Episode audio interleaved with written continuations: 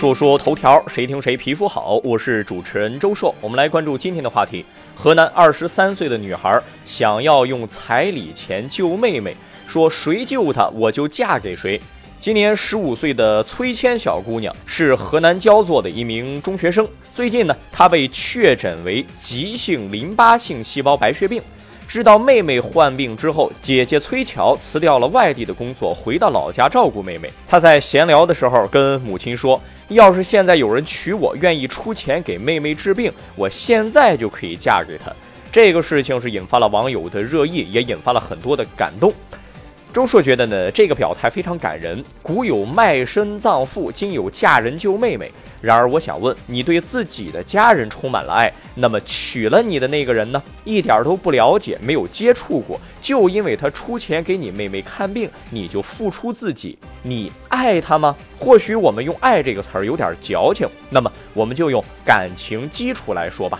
或许感情是可以后期培养的。但是经历了这个事情以后，相信女方对男方更多的是感激，而正是由于这种道义上的感激之情，反而会制约两个人的感情发展，甚至到后来会怨言颇多。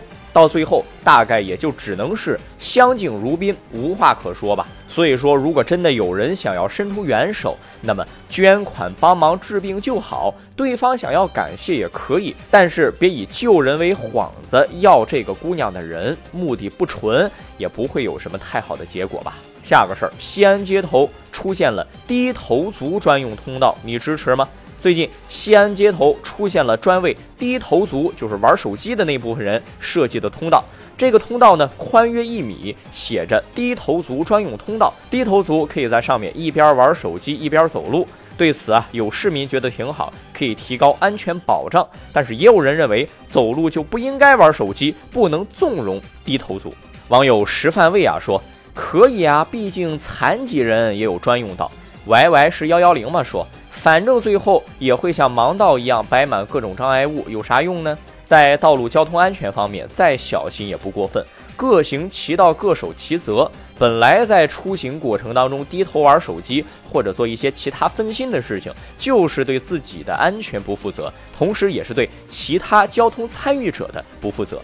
专门辟一个通道出来，就是无形当中将这种不守规矩的做法合法化了，有一点本末倒置。另外，就像网友们说的，就算是设置了一个专用道，就安全了吗？你看看全国各地的盲道上，那可是给盲人走的路啊！电线杆、垃圾箱、自行车，各种乱道，这是麻子不叫麻子坑人嘛？何况看手机走路的人多了，前面突然停下，一米的宽度也不够用啊，不都撞到一起了？